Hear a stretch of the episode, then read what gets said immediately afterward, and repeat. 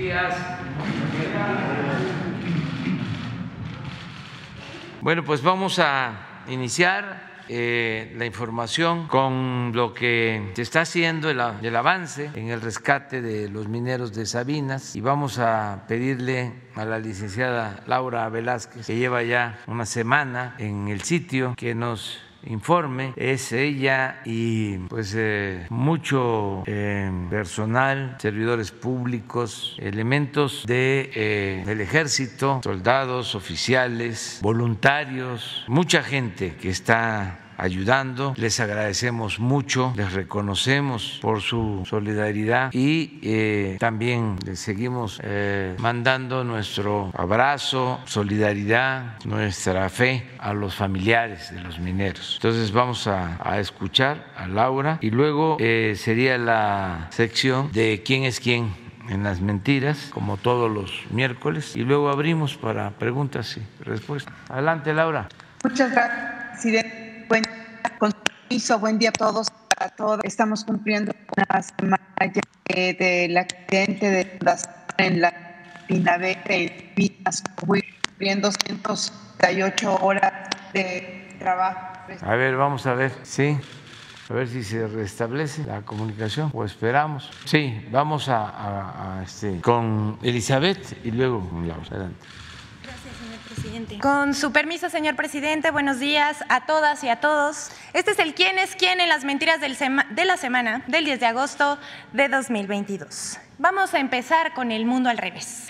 El presidente de la República habla de quienes apoyan a la 4T y la periodista y académica Denise Dresser lo ve como una amenaza contra la oposición.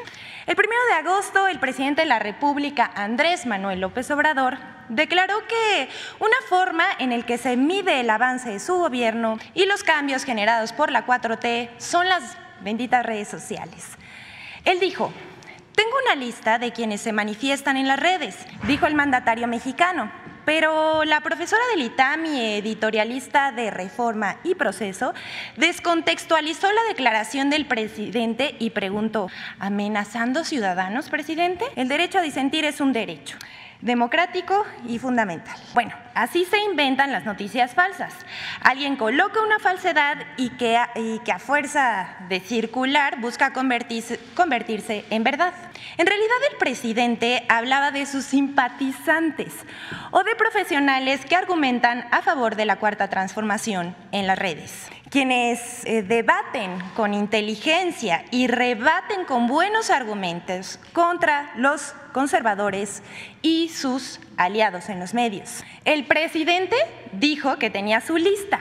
Citó de memoria a Pedro Miguel, al Fisgón, Poncho Gutiérrez y a Eric Gutiérrez. Pero la señora Dresser se inventa una persecución inexistente. Aquí lo interesante es que gente con grado académico publique este tipo de mentiras burdas, la mayoría de las veces de mala fe. Bueno, hasta aquí está, pero vamos a presentar una más. Se desquicia la oposición por anuncio de acuerdo administrativo entre la Guardia Nacional y Sedena. El presidente de la República informó hace unos días que presentará un decreto presidencial para que la Guardia Nacional, encargada de garantizar la seguridad pública a nivel federal, se integre a la Secretaría de la Defensa Nacional. Actualmente, la parte administrativa de la Guardia Nacional está a cargo de la Secretaría de Seguridad y Protección Ciudadana y la operativa se hace en coordinación con la Sedena.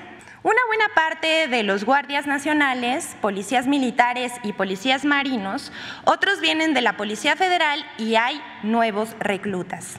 Todos tienen instrucción y disciplina militar. El objetivo es que la Guardia no se pervierta ni se corrompa, como ocurrió con la Policía Federal, la AFI y otras corporaciones policíacas, cuyos jefes, como Genaro García Luna, se vincularon con el crimen organizado. Recordemos que Genaro García Luna se encuentra preso en Estados Unidos esperando un juicio. Tendría que ser el Congreso de la Unión el que cambiara la Constitución pero se requiere una mayoría de dos terceras partes de los legisladores. Y como Morena y sus aliados no tienen suficientes diputados y senadores para hacerlo, se requiere el voto de la oposición. Bueno, pero esta ya rechazó la propuesta y se declaró en moratoria, eh, legislativa. O sea, no trabajan. Por eso el presidente de la República señaló que como parte de sus facultades constitucionales buscará elaborar un decreto que dé legalidad y constitucionalidad al cambio. Sin embargo, apenas se pronunció el mandatario, se lanzaron en medios y redes a denunciar, escuche bien, autoritarismo, la militarización del país, el gobernar a decretazos, la violación de la división de poderes, el golpismo inconstitucional y bueno, otros argumentos así de absurdos. Políticos y comentaristas, pero también opinadores de, de, ocasión, se apresuraron al nado sincronizado en contra, también en medios y redes. Y aquí vemos en la pantalla una larga lista. Vamos a mencionar solamente algunos. Emilio Álvarez y Casa, Denise Dresser, Carlos Loret de Mola, Jesús Zambrano, Alejandro Hop, Jorge Álvarez Maínez, Juan Zavala, Damián Cepeda, Jorge Triana, Juan Carlos Ramírez Marín, Luis Cházaro, Chumel Torres, Jorge Romero Herrera, así como los legisladores del PAN y el Partido Movimiento Ciudadano. Que bueno, estos no se quedaron atrás para publicar todos juntos acusaciones absurdas sobre el anuncio presidencial. Aquí en la pantalla, eh, todos los que nos están viendo a través de la transmisión y aquí eh, los compañeros periodistas pueden ver lo que dijeron. Pero ustedes juzguen el nivel. Y bueno, en el mismo tenor vamos a presentar al experto de la semana, José Antonio Crespo, articulista del Universal y académico. Él mismo se describe como analista político. No soy neoliberal, dice. Tampoco voy por el populismo de izquierda. Desde siempre por la socialdemocracia izquierda democrática. Eso dice en su perfil de Twitter, así se describe él mismo. Pero bueno, como se ve, como se ve, estos comentaristas intelectuales orgánicos les da una vergüenza profunda presentarse como de derecha. Siempre quieren aparecer como los progresistas, aunque defiendan lo contrario.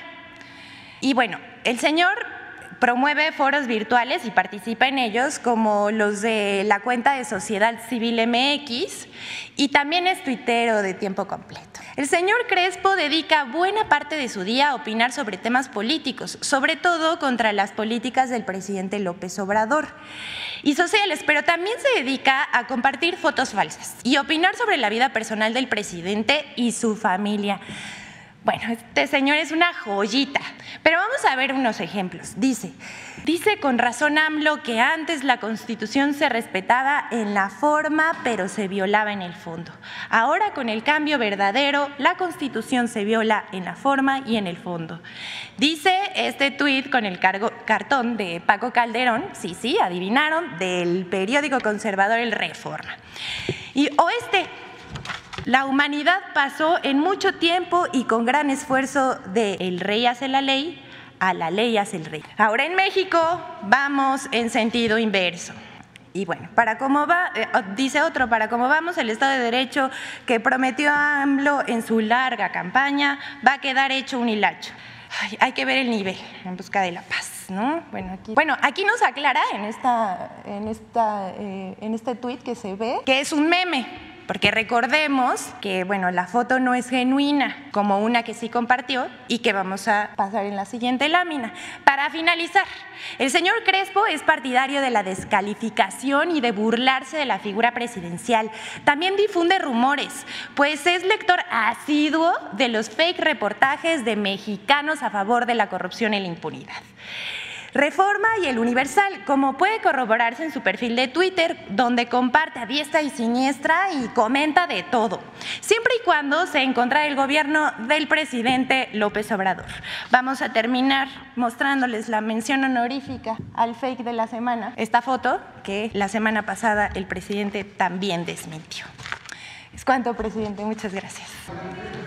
Ya está Laura. Vamos a esperar al informe de Laura. Adelante, Laura. Gracias, gracias, presidente. Ojalá que, tengamos una buena recepción y audio. Eh, eh, seguimos en, en, Pinabete, en la mina de Pinabete, presidente, aquí en Sabinas, eh, Coahuila. Mencionaba que el día de hoy se está cumpliendo una semana de la inundación en la mina. Desde entonces, a partir de las 6, 7 de la tarde, nos incorporamos a trabajar en el rescate de 10 mineros. Eh, se están cumpliendo 158 horas continuas de, trabajo, eh, de más de 672 elementos que estamos aquí de manera permanente. Eh, muy importante resaltar que somos eh, parte de los tres niveles de gobierno quienes nos coordinamos y trabajamos de una manera muy ordenada y concentrados para poder rescatar a, los mineros. La Sedena, la Guardia Nacional, la CFE y la CONAGUA y la Coordinación Nacional de Protección Civil eh, estamos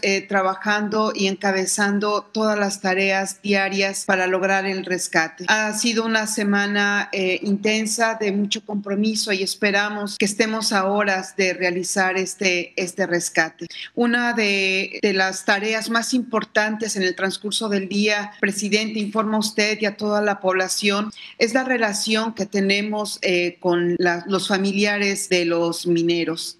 Eh, nosotros hemos eh, trabajado muy de cerca con ellos, eh, les informamos de manera continua. Habíamos establecido un horario, pero ahora ya no hay horarios. Estamos muy cerca de ellos para que cualquier acción que realicemos les informemos y esto los mantenga pues con la esperanza, con la fe de que estamos trabajando. Nos ven trabajar todo el día y eso es algo muy importante. Brindamos la información sobre los avances en la extracción del agua en la mina. Hay un comunicado de manera permanente sobre las estrategias que se plantean por parte de los equipos técnicos que serán llevados a cabo durante el día y la noche. Asimismo, eh, se hizo entrega por parte de, de la Sedena un kit de higiene familiar e individual que nos llegó a través de una donación eh, a través de la Secretaría de Relaciones Exteriores. Asimismo, eh, se han instalado regaderas, eh, sanitarios dignos, un lugar en donde ellos puedan estar en la espera, repito, pues con,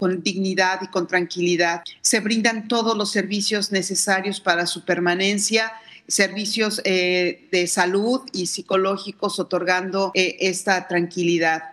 Eh, asimismo, se está habilitando un nuevo refugio para que eh, los familiares puedan estar eh, estas horas que nos faltan todavía de trabajo. Voy a pasar, señor presidente, a dar los datos relevantes del avance de la extracción del agua.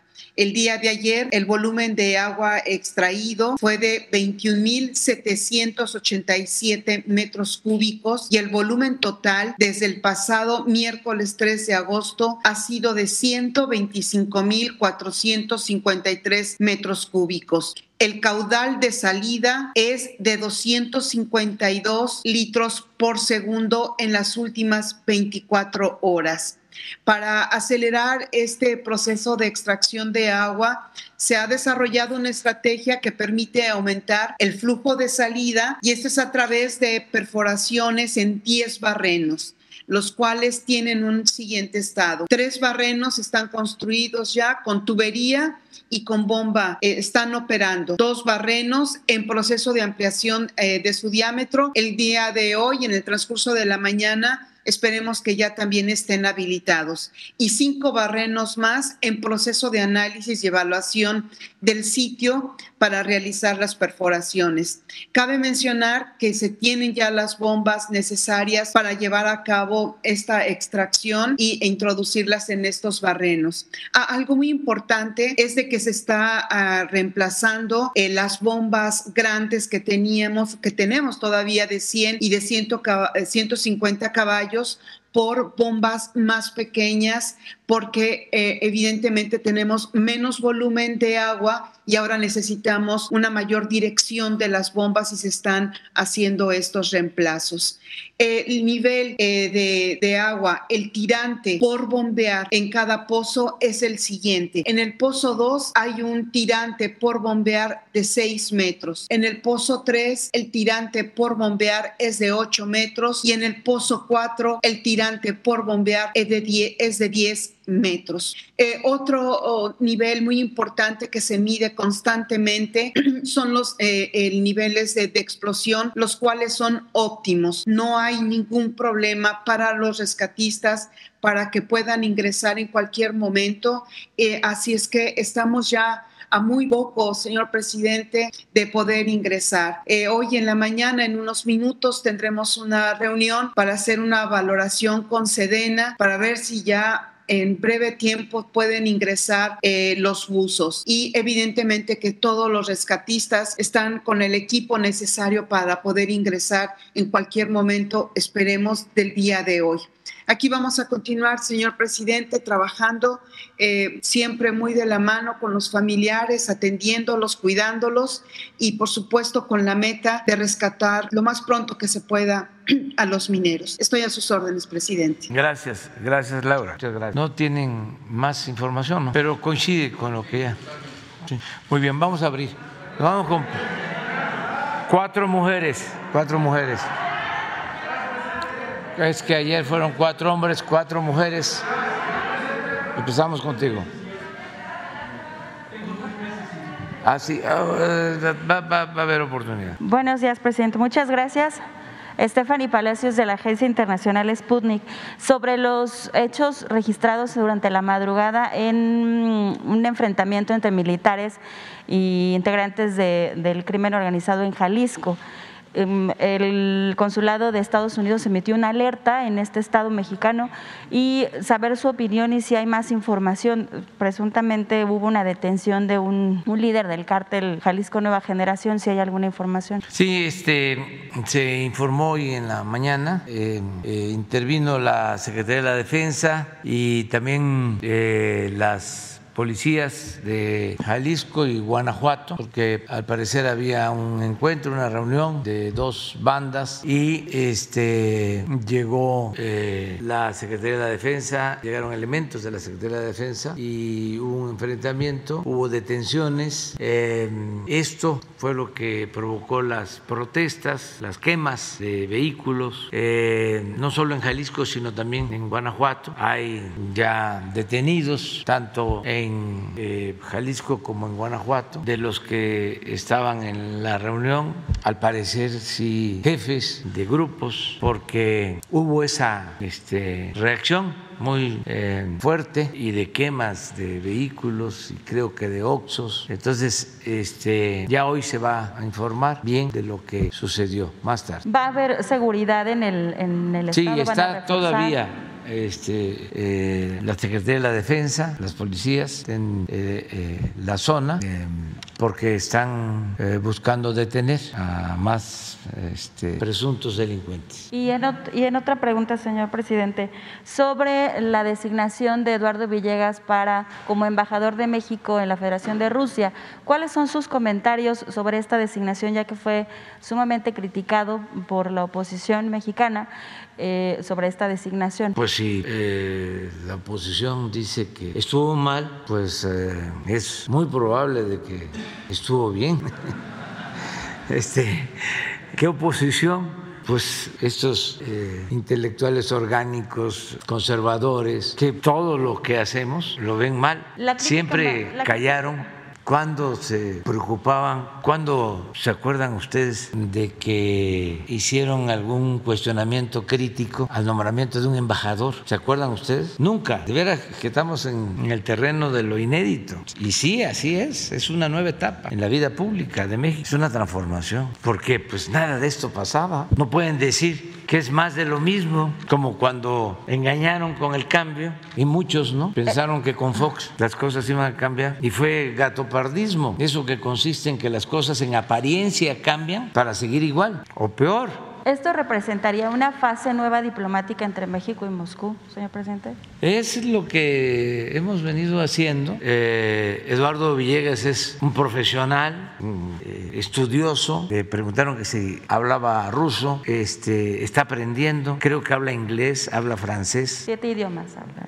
¿Cuánto? Siete. Siete idiomas y está aprendiendo ruso. Además, tiene muy buen nivel eh, académico. Su historia está vinculada a nuestro movimiento. Les voy a a platicar de que cuando fui jefe de gobierno eh, propuse ir formando jóvenes para la función pública, porque la política neoliberal dejó de formar servidores públicos. Todos eh, tenían que tener una concepción empresarial y a los servidores públicos los únicos negocios que deben de interesarles son los negocios públicos, no los privados. Para eso es servidor público. Son cosas completamente distintas. Pero durante todo este periodo, es como en el caso del derecho, desapareció el derecho laboral, desapareció el derecho agrario, prácticamente desapareció el derecho constitucional. Entonces todo era lo mercantil, todo era lo fiscal, desde luego el penal porque dejaba mucho dinero. Acuérdense que habían abogados que eran muy famosos porque si alguien caía en la cárcel, eh, lo sacaban de inmediato, no tardaba. Y decían, se anunciaban, no tengo ningún cliente en la cárcel, porque eran muy buenos para las relaciones públicas, para el influyentismo más que nada. Eh, en entrevista con Sputnik, el embajador nos comentó sobre eh, que en próximos días él viajará ya a Moscú para poder celebrar el 15 de septiembre en, ah, en, Rusia. Y además, si usted le enviaría un mensaje sobre mm, esto que ha comentado de la paz al presidente ruso Vladimir Putin. Sí, eso no está decidido. Pero déjeme terminar que eh, cuando fui jefe de gobierno, eh, busqué que en todas las facultades, las escuelas de la UNAM, los que em, destacaran más, que estuviesen ya a punto de terminar la carrera, eh, ya pasantes, que eh, los invitáramos a, participar en el gobierno de todas las disciplinas, ingeniería, filosofía, medicina, y entraron como 100 o un poco más. Uno de ellos fue Eduardo. Esto que les eh, estoy recordando fue hace 20 años, como en el 2002. Entonces entraron y se formaron eh, y eh, pues ahora estaba en lo que tiene que ver con la memoria histórica y había que hacer propuestas y consideré que él podía representar a México en Rusia acerca de mensajes, la verdad no queremos nosotros eh, tomar partido porque lo que buscamos es que haya diálogo y se termine con la guerra. Y no solo es el caso de Rusia, lo mismo con Ucrania, la misma actitud. Este, actuamos con prudencia para no eh, inclinarnos, no tomar partido y eh, poder eh, ayudar a conseguir la paz, que eso es lo que estamos proponiendo en todos los casos, porque no queremos que haya guerra, que la gente sufra, que pierdan la vida, que haya desplazados, que además de eso, aunque no sea lo más delicado porque lo más grave es la pérdida de vidas humanas, pero también esta guerra eh, precipitó la crisis económica mundial, produjo inflación en todo el mundo, hay problemas de abasto de gas, de energía, eh, petróleo, entonces eh, es importante que se logre un acuerdo, pero eso es lo que puedo contestar. ¿Usted ya habló, ya habló con él ya después de la designación? No todavía, pero sí lo voy a hacer antes de que se vaya. Ah, muchas gracias, presidente. Buenos días, presidente. Mara Rivera de Enfoque Noticias. Eh, yo quisiera preguntarle respecto a la entrega que hizo la Secretaría de Hacienda a la Cámara de Diputados sobre la estructura programática para el próximo año en el presupuesto, en donde se advierte que de 705 eh, programas sociales, 873 programas sociales, solo 705 tienen presupuestos propios. Estamos hablando que de 168 no tienen, no tienen presupuesto. En la Cámara de Diputados se han hecho críticas, opiniones, eh, de todo hemos escuchado respecto pues, a un recorte presupuestal detrás de esta, de esta desaparición o, eventualmente de 20 programas sociales y también que bueno pues va a echar mano de, donde puede, de donde sea para obtener recursos. ¿Qué hay de este programa de ajuste de, pobreza franciscana? Realmente no ha dado más detalles más, que los viáticos y todo esto que se pretende reducir. ¿Hacia dónde va a ir encaminado y qué tan cierto es esto que presenta Hacienda y que puede abrir la puerta o habla de desaparición de por lo menos 20 programas que pues no hay recursos o no han funcionado quizás, no están dobleteando, qué sé yo. ¿Qué sabe de esto, señor? Pues que em, no hay eh, ningún programa de bienestar que se quede sin presupuesto. O sea, que la gente sepa, si escuchan de que va a haber reducción del presupuesto de los programas de bienestar, que sepan que es mentira, es un invento, una calumnia de nuestros adversarios. Así, categórico. Pero no solo eso, que sepan que van a tener más presupuesto los programas de bienestar en el 2023, o en lo que resta de este año, y en el 2023 y en el 24, por convicción, porque estamos comprometidos a hacer realidad el principio de que por el bien de todos, primero los pobres, y que el presupuesto se va a orientar mientras estemos en el gobierno de manera preferente a atender a la mayoría de la población y en especial a los pobres. Y les puedo poner un ejemplo. Los adultos mayores que reciben pensión, porque hice un compromiso hace un poco más de un año en Guelatao, el día 21 de marzo del 2020, de que iban a ir aumentando las pensiones. Hice el compromiso de que se iba a empezar a entregar el apoyo a partir de los 65 años, número uno. Y número dos, que iban a ir aumentando las pensiones hasta llegar en el 24 al doble de cómo iniciamos. De modo que para el año próximo viene un incremento a las pensiones. Y en el 24, desde el primer trimestre del 24, ya van a estar las pensiones al doble para adultos mayores. En el caso de niñas, niños con discapacidad que tienen pensión, es muy importante que se sepa que no solo va a aumentar la pensión, sino que ya se están logrando eh, acuerdos, se están logrando acuerdos con gobiernos estatales, porque ahora la pensión para discapacidad llega hasta los 29 años. Todos los discapacitados del país hasta 29 años tienen su pensión. Antes también este, les comento, les informo, porque esto lo hago por convicción, por humanismo, pero también lo hago porque sé que lo que estoy expresando les molesta a los conservadores. Y como me preguntas sobre esto, pues aprovecho para marcar diferencias. Entonces, en el caso de los discapacitados, decía yo y repito que hay un acuerdo con algunos gobiernos estatales, porque no todos han aceptado. Yo espero que eh, acepten la mayoría, pero ya más de la mitad ya aceptaron de que de 29 a 64 personas que tienen discapacidad están cubiertas hasta los 29 años. Eso es, vamos a decir, a todos. Pero faltaba de 29 a 64, porque ya a partir de los 64 ya está la pensión de adulto mayor. Entonces ya en más de la mitad de los estados ya se logró que también tengan pensión discapacitados de 29 a 64. Es decir, ya hay estados en donde la pensión para discapacidad es universal, es a todos. ¿Cómo resolvimos el financiamiento de 29 a 64? Fue 50% presupuesto estatal y 50% eh, de presupuesto federal adicional. O sea, nosotros nos encargamos 100% hasta 29 y de 29 a 64 eh, nos dividimos dividimos 50% gobiernos estatales, 50% gobierno federal. Entonces, todos los programas van a tener aumentos. Cuando hablamos de que se pasa de austeridad republicana a pobreza franciscana, es porque no debemos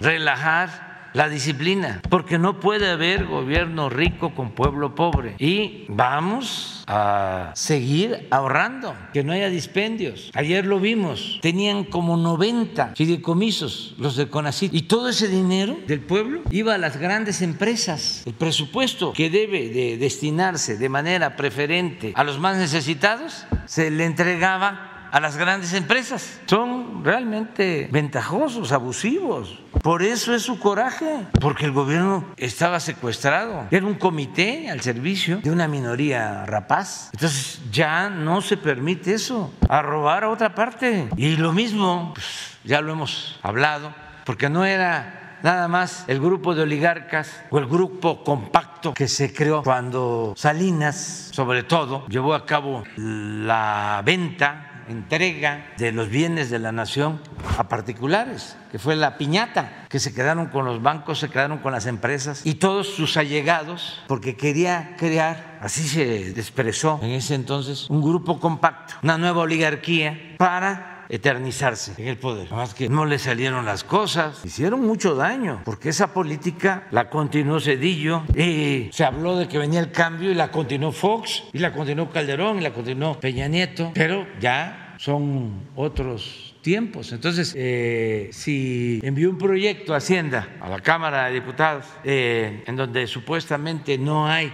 presupuesto para los programas sociales, pues eso no tiene nada que ver con la realidad. No va a faltar presupuesto para los programas de bienestar. Y no va a faltar presupuesto para el desarrollo del país, no va a faltar, donde eh, a lo mejor se va a reducir, aunque no va a faltar, eso en los gastos de operación del gobierno, porque antes, antes le costaba mucho al pueblo mantener al gobierno, era un gobierno mantenido y bueno, para nada. Todo el presupuesto se lo gastaba el mismo gobierno, el gobierno estaba ensimismado, no se liberaban fondos para el pueblo, pues por eso no había la pensión a adultos mayores, ni habían las becas, ni el sembrando vida, ni lo que estamos haciendo ahora de que se garantice el derecho a la salud, atención médica, medicamentos gratuitos. No alcanzaba. Todo eh, era entregar concesiones, privatizar todo, hasta los reclusorios y pagar a los particulares. Ahora estamos rescatando el ISTE. Es de veras eh, increíble. Lo dejaron como otras instituciones, como un cascarón, todo subrogado, todo lo contratan. O sea, un hospital del ISTE no tiene laboratorio propio. Los laboratorios del ISTE son contratados a particulares. Pero así todos los servicios, hasta las ambulancias. Y detrás de todos esos negocios están funcionarios del antiguo régimen y el servicio de lo peor. Entonces, así como estamos levantando el sistema de salud pública para los que no tienen seguridad social, estamos también iniciando la recuperación del ISTE. Podríamos decir que es volver a que el ISTE sea público. Es eh, lo que hicieron con el seguro y lo de ABC, que las guarderías las privatizaron y por eso esa triste desgracia, porque eso era lo que prevalecía, o sea, contratar todo. Entonces vamos a seguir eh, fortaleciendo lo público. No era ese el propósito. ¿eh? El propósito era eh, poner por encima lo privado. Les hablaba yo lo de las comunicaciones. El presidente no puede eh, autorizar de que haya internet público para la población en general. Tiene que ser el IFETEL, que es autónomo. Y resulta que el IFETEL es independiente del presidente y del pueblo, aclaro, no de los que tienen el negocio de las comunicaciones. Pero eso mismo fue lo que hicieron en el sector energético. O sea, Pemex y la Comisión Federal no tienen eh, facultades para actuar. Dependen de los organismos que crearon, que son los que dan permiso y además ni siquiera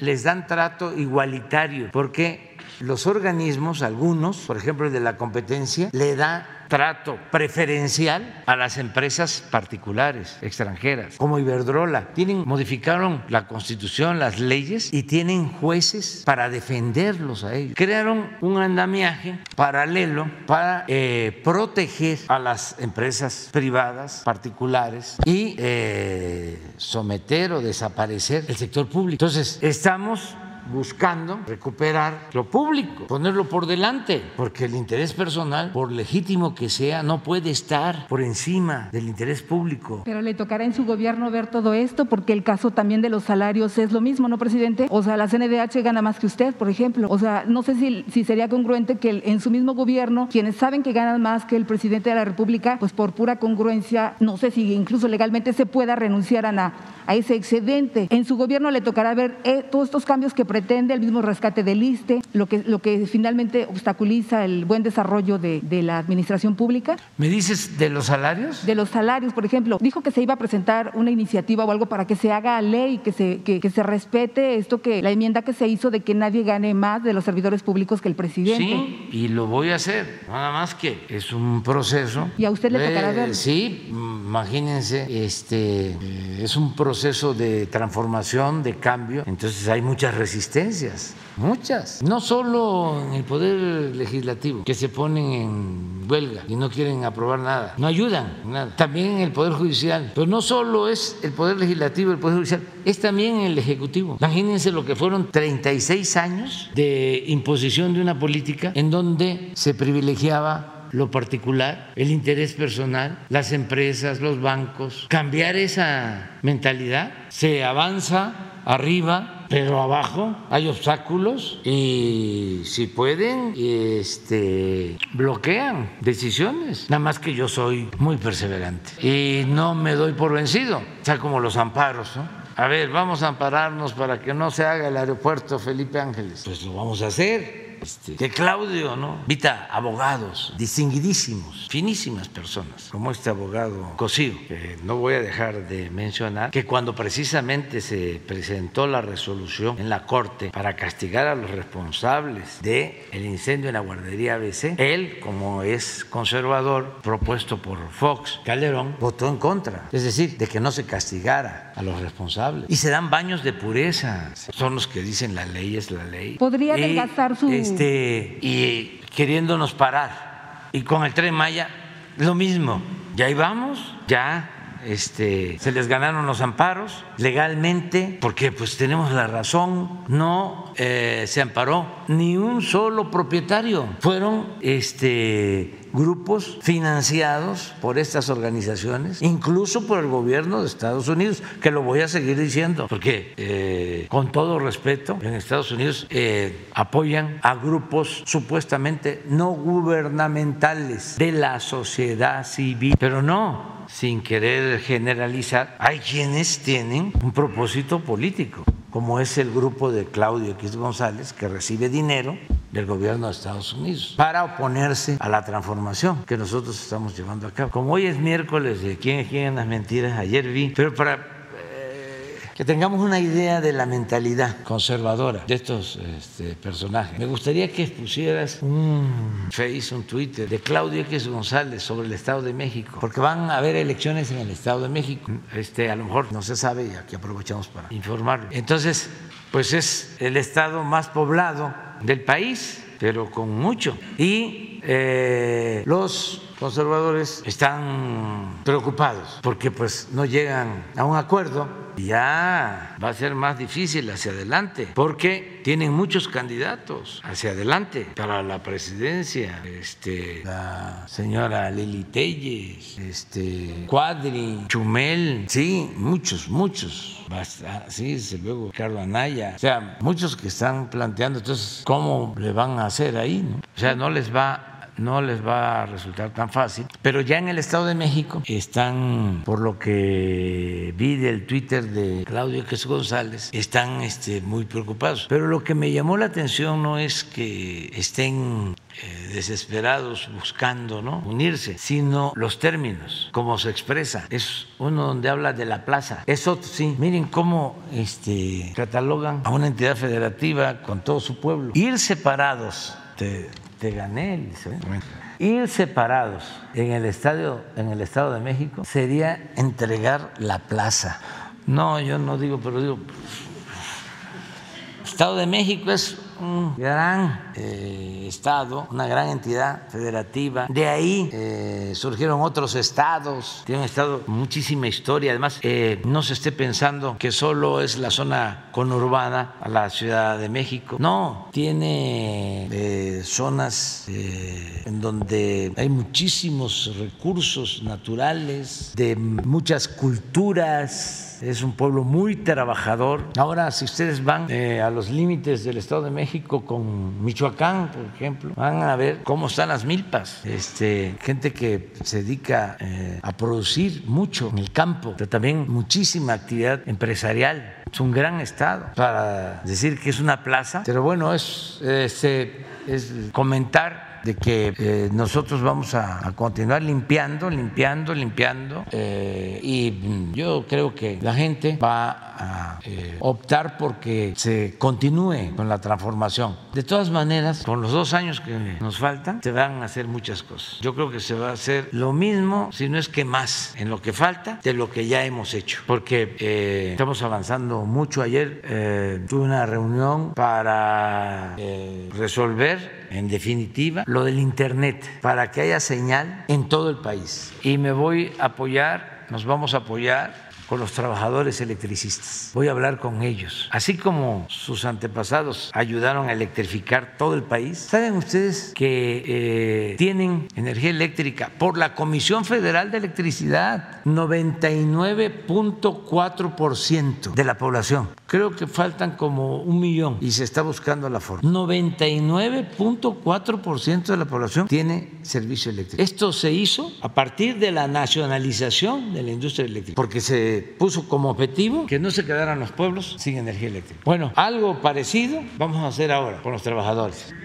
vamos a incluir a los trabajadores actuales y si se puede, también. Sí, si se puede, también. Pero me voy a reunir en seis regiones del país con los trabajadores porque necesitamos eh, utilizar la infraestructura, la fibra óptica, todas las líneas de transmisión para colocar los equipos, eh, tener toda la red y luego lo que llaman la última milla y se va a garantizar eh, la telefonía celular, porque es increíble, ni siquiera se puede eh, hablar por teléfono, solo en las ciudades. O sea, ni eh, la telefonía móvil, mucho menos el Internet. Entonces voy a hacer ese recorrido, me voy a reunir con todos, ya tenemos el plan, tenemos los fondos, tenemos los recursos, estamos pensando en una inversión de alrededor de 30 mil millones de pesos para montar toda la estructura y que se tenga el Internet en todos lados. Entonces, por eso digo de que vamos a seguir avanzando, porque esto lo vamos a hacer eh, de ahora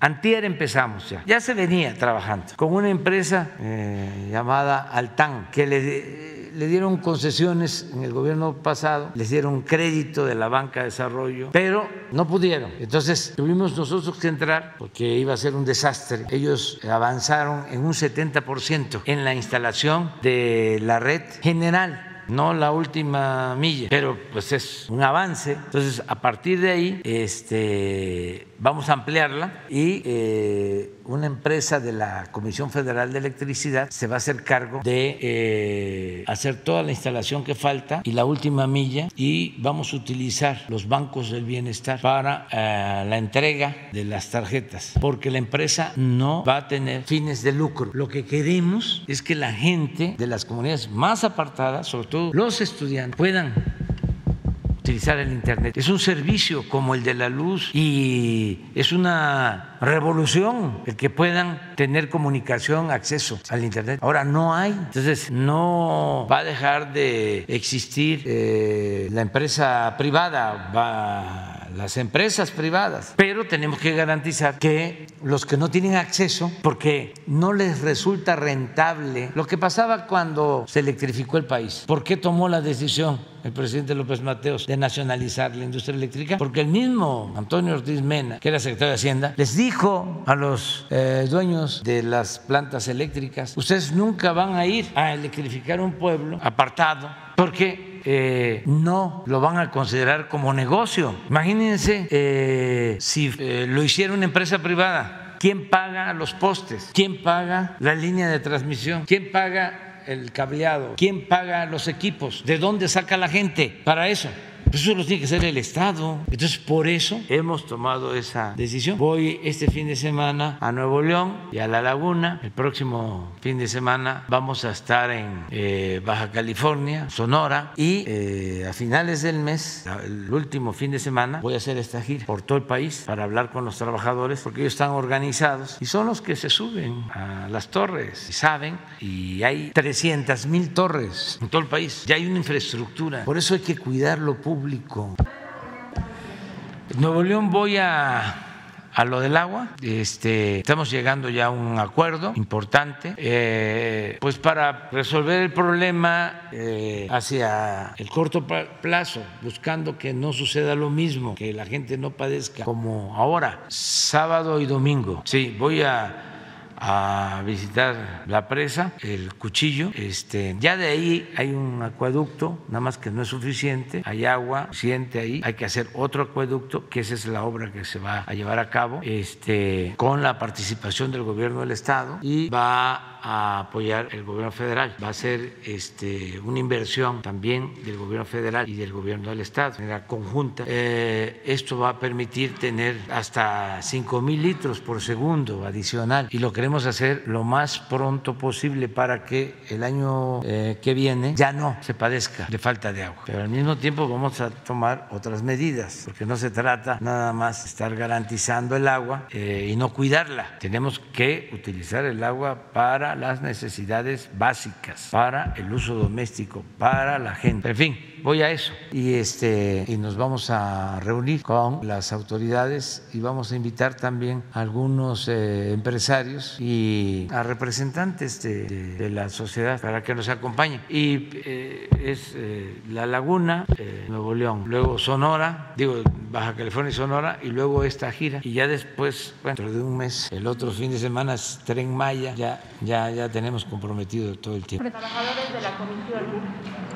Eh, son seis lugares. Vamos a procurar que yo me reúna eh, con dos grupos diarios, dos viernes, dos sábados y dos domingos. A ver cómo le hago con los vuelos y si no se puede movilizarme este, por los aviones de línea, pues a lo mejor sí. Lo hago como cuando voy a, la supervisión del tren Maya, que nos eh, dan el servicio los de la Fuerza Aérea. Presidente, dos cosas. dos cosas. Ahorita que hablaba de CFE, ¿cómo va a cuidar el gobierno que no haga, que ya no tenga contratos o no minas que estén indebidamente o que estén de manera ilegal o estén, no, estén funcionando correctamente. Ayer que se daban a conocer documentos de Sabinas, tiene contratos pues importantes, millonarios con CFE, pero finalmente pues son minas que no cumplen completamente con la ley. ¿Cómo va a cuidar esto? Y la segunda, solamente eh, aclarar en el caso de la Guardia Nacional que pasaría al control de la Sedena, ¿cómo serían juzgados los soldados o, o los elementos de la Guardia Nacional con la ley militar o con la ley civil? ¿Esto cómo se, se resolvería?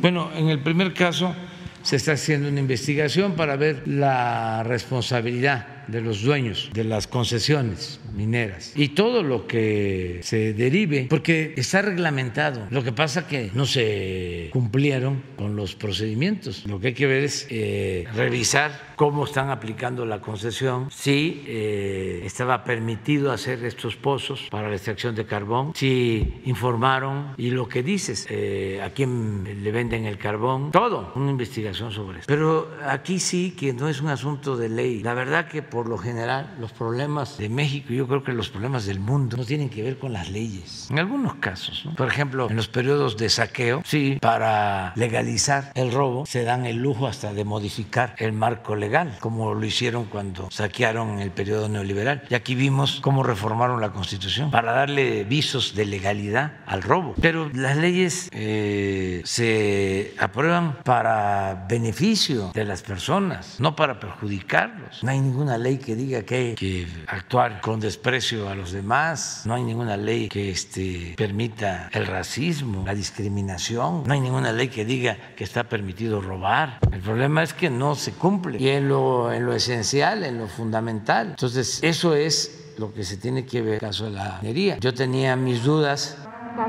este caso, pues que no sería ético le pediría mm, Pues no, no podría hacerse. Además, legalmente no puede hacerse. Y yo tenía mis dudas sobre cuándo se había dado la concesión, porque mi instrucción, además, es público, eh, uno de mis compromisos de que no íbamos a dar concesiones. Solo se renovó una concesión, que me acuerdo bien, para eh, ampliar terrenos y depositar desechos de la misma mina, creo que Santa Rosalía, Baja California Sur, pero se hizo una consulta y ahí la gente votó porque se ampliara la concesión, pero con otros propósitos. Hubo una consulta, casi la mayoría del pueblo este, aprobó, pero la instrucción es no otorgar concesiones.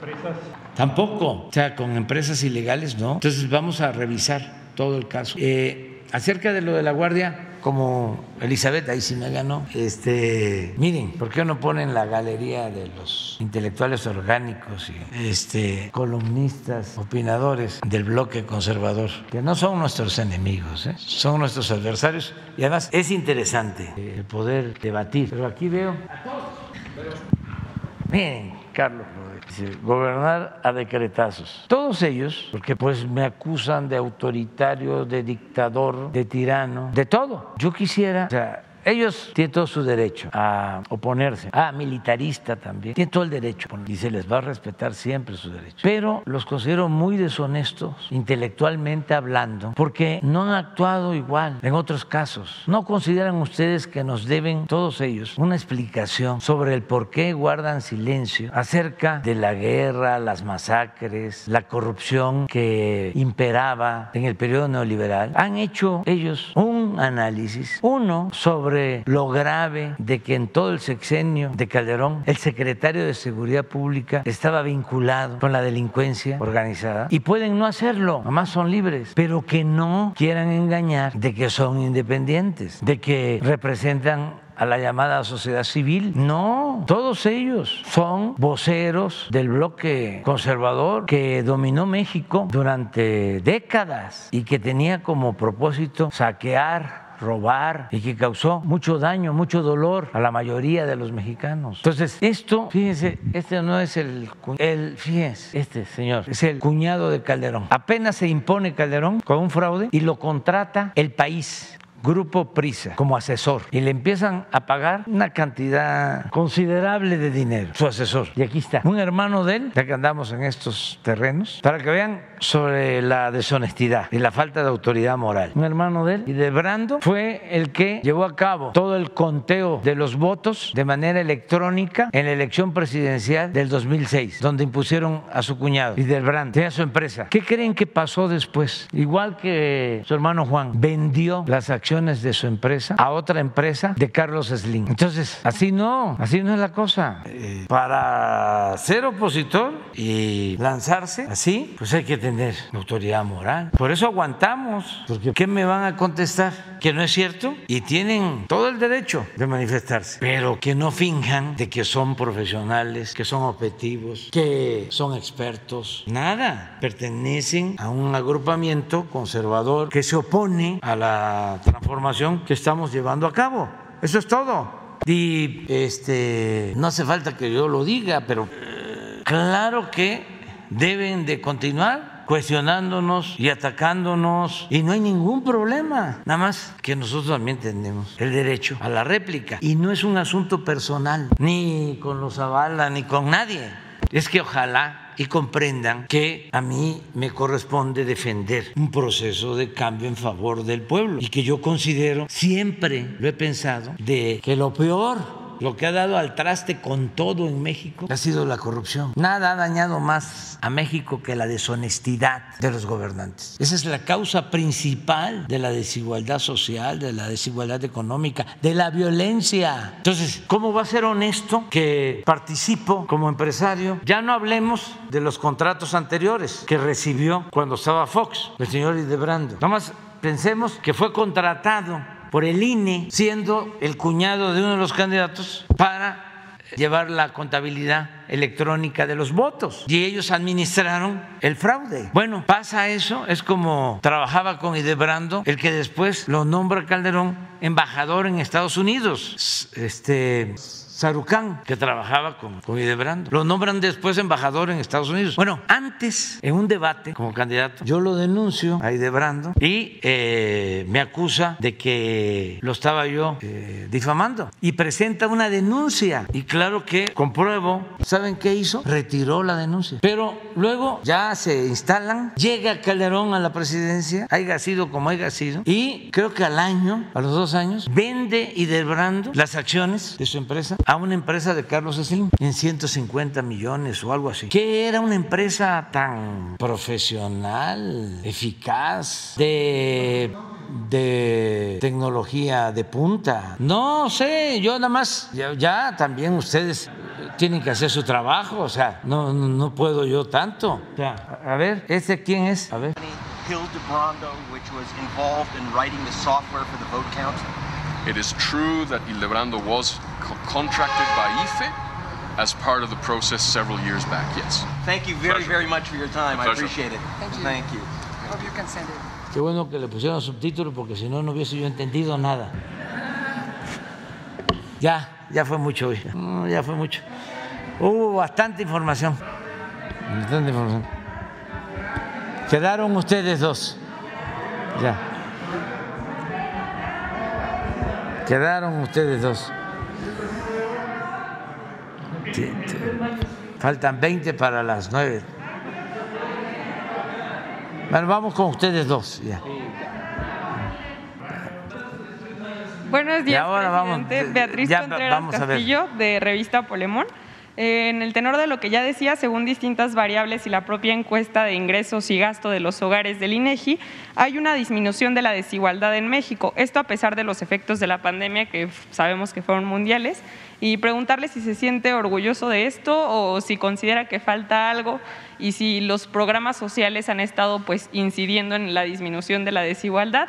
También en este mismo sentido preguntarle, bueno, más bien si pudiera, eh, si tuviera algunas palabras para dedicarle a todas las personas que creyeron en su lucha y que estaban en el movimiento, pero que ya no les tocó ver todo esto, como fue el caso de Jaime Avilés, nuestro director fundador, quien hace dos días fue el aniversario de cinco años de su muerte. Bueno, pues este, no conozco sobre estos datos, pero sí eh, considero que aún sin crecimiento económico, por todo lo que hemos enfrentado, ha habido sin duda eh, en este tiempo, que no llega a cuatro años, una mejor distribución de la riqueza en México, una mejor distribución del ingreso. Entonces, esto ayuda a que se aminore la desigualdad, que es todavía monstruosa en nuestro país, porque millones de mexicanos eh, tienen muy poco y pocos tienen mucho. Eh, es una desigualdad eh, histórica. Fíjense, antes de la independencia de México, nos visitó el varón de Humboldt y ya advertía que México era de los países con más desigualdad en el mundo. Eh, creo que estuvo a finales del 18. A ver, ¿por qué no? En el libro de la economía moral hay una cita de, de, Humboldt. Creo que fue como 15 años antes de eh, el grito de independencia de Hidalgo. Y la revolución de independencia eh, inicia como un movimiento eh, a favor de la igualdad, en contra de la esclavitud. Por eso trataron a Hidalgo tan mal. No sé, no lo voy a dejar de decir, pero no solo lo fusilan, se le cortan la cabeza y le exhiben 10 años la cabeza en la plaza principal en Guanajuato como escarmiento, porque se atrevió a confrontar a la oligarquía de entonces. Incluso les llegó a decir que el único Dios que tenían era el dinero. Y de algo genial, ilustrado, humano. Imagínense un dirigente que triunfa en las, las Cruces, ya tiene la Ciudad de México para tomarla y que piensa que si tomaba la Ciudad de México iban a haber miles de muertos y prefiere retirarse. Queda profundamente humano. Y ahí militarmente pues pierde el ejército independentista. O sea, de esos momentos decisivos. Pero eso era Hidalgo bueno, antes. Sí, es un problema endémico. Cuando visitó estas tierras el barón de Humboldt en 1804, sostuvo que era el país, esta es una cita, de la desigualdad. Así denominó a México. ¿Acaso en ninguna parte la haya, la desigualdad, más espantosa en la distribución de fortunas, civilización, desigualdad en el cultivo de la tierra y desigualdad en la población. Entonces, esto que viene de lejos, a ver, ahí mismo está en ese libro eh, una gráfica del Banco Mundial y del Fondo Monetario Internacional. Yo creo que es de, la, de, esos organismos lo que pasó con Salinas. ¿eh? Sí, creo que ahí por ahí está. Porque no es gobernar y crecer, es gobernar crecer y distribuir. Miren, Salinas, la OCDE es la fuente. Este es un dato que eh, utiliza en un trabajo eh, Esquivel, un buen trabajo sobre la desigualdad en México, que es ahora vicegobernador del Banco de México, Gerardo Esquivel. Pero es eh, la OCDE y el Banco Mundial. Este es 84. Miren cómo va subiendo. son dos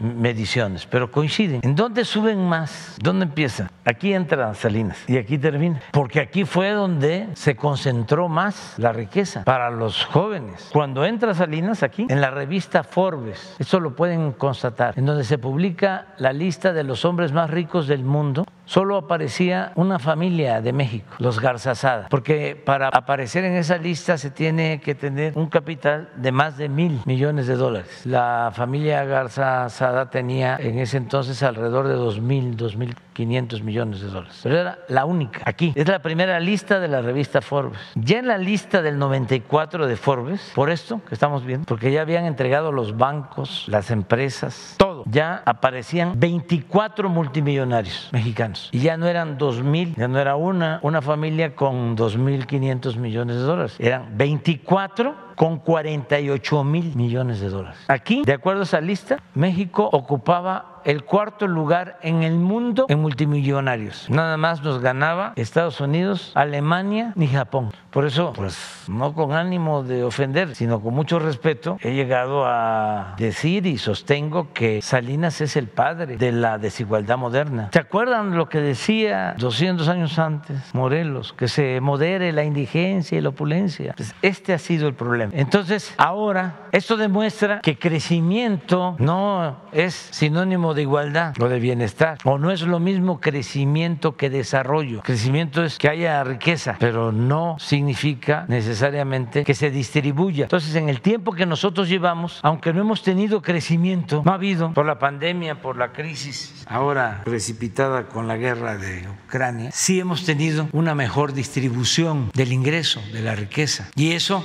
es lo que está apareciendo en los nuevos datos. O sea, eh, menos desigualdad. Ojalá y todos eh, lo celebremos, porque eh, no debemos de apostar a un país desigual con eh, un grupo que lo tiene todo, que vive colmado de atenciones, de privilegios, con extravagancias, mientras otros seres humanos eh, carecen hasta lo más indispensable. Entonces sí es importante lo que planteas. Y este, así pensaba Jaime Avilés, que lo recordamos con mucho cariño, eh, porque Jaime era un periodista muy bueno, se fue formando desde joven en la prensa independiente de entonces. Después del golpe Excelsior surgió uno más uno, ahí estuvo Jaime y luego se creó la jornada y pasó la jornada. Eh, fuimos muy amigos, entrañables, una persona eh, que no le importaba lo material, que era puro corazón, pero además muy inteligente y como escritor de primera, una prosa que no se eh, lee o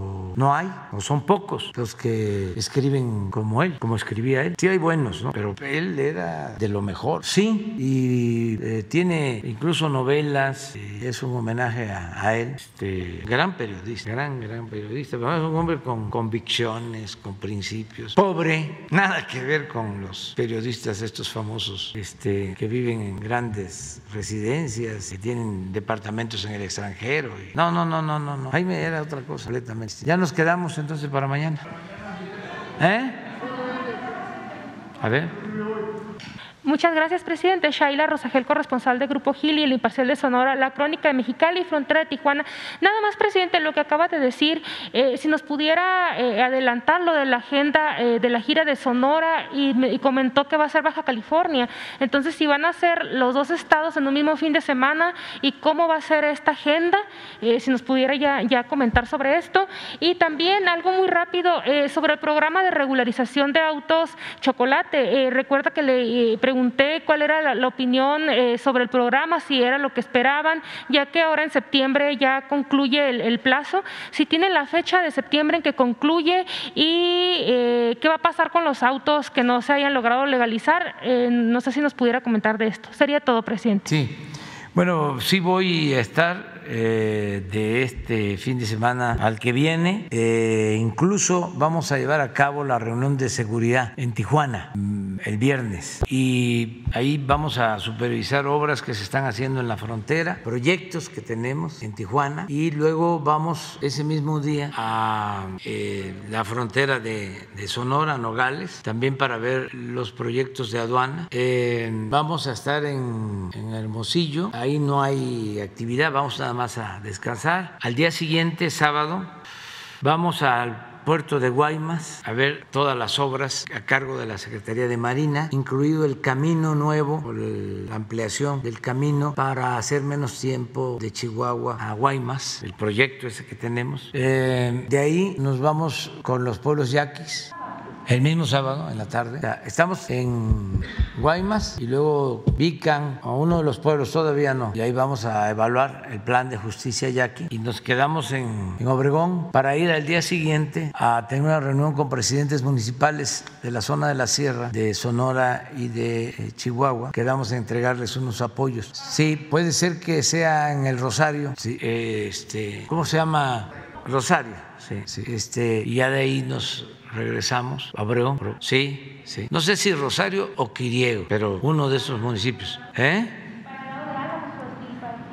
Quiriego, sí, donde se dice que nació eso, este, María Félix, aunque eh, formalmente es un pleito ahí. Se dice que nació en Álamo, este, pero hay quienes sostienen que fue en Quiriego. Sí, ya no me meto yo en eso. no me meto en eso. Este, de que nació en Sonora, eso sí, sin duda. El viernes en Tijuana, la mañana, ya que nos vamos desde el jueves en la tarde a Tijuana. Ah, bueno, ya estábamos a punto de hacer las transferencias. Muchos gobernadores lo que nos están pidiendo es que quieren cotejar este, datos. Ahora sí que ellos tienen otros datos sobre los ingresos. Quieren cotejar y además quieren que se acumule un poco más para que les alcance para más acciones. Y acerca del término, pues nada más convocar a la gente que no espere los últimos días, que no sea como siempre de que esperamos cuando ya se va terminando el plazo, que ya este, lo hagan desde ahora. Y no puedo comentar otra cosa más que eso. Sí, sí, ha funcionado muy bien y ayuda, no solo es eh, regularizar, ayudar a la gente a que esté tranquila, que no los estén extorsionando, los recursos para componer las calles, sino la seguridad, el que eh, se sepa de quiénes son los carros, porque se utilizan en un porcentaje considerable carros irregulares para cometer delitos. Entonces todo esto ayuda mucho. Fue un buen programa, es un buen programa. Vamos a esperar, vamos a esperar. Porque yo estoy seguro que eh, se va a incrementar el número, porque suele pasar así, se deja hasta el final. Muy bien, muchas gracias. Mañana.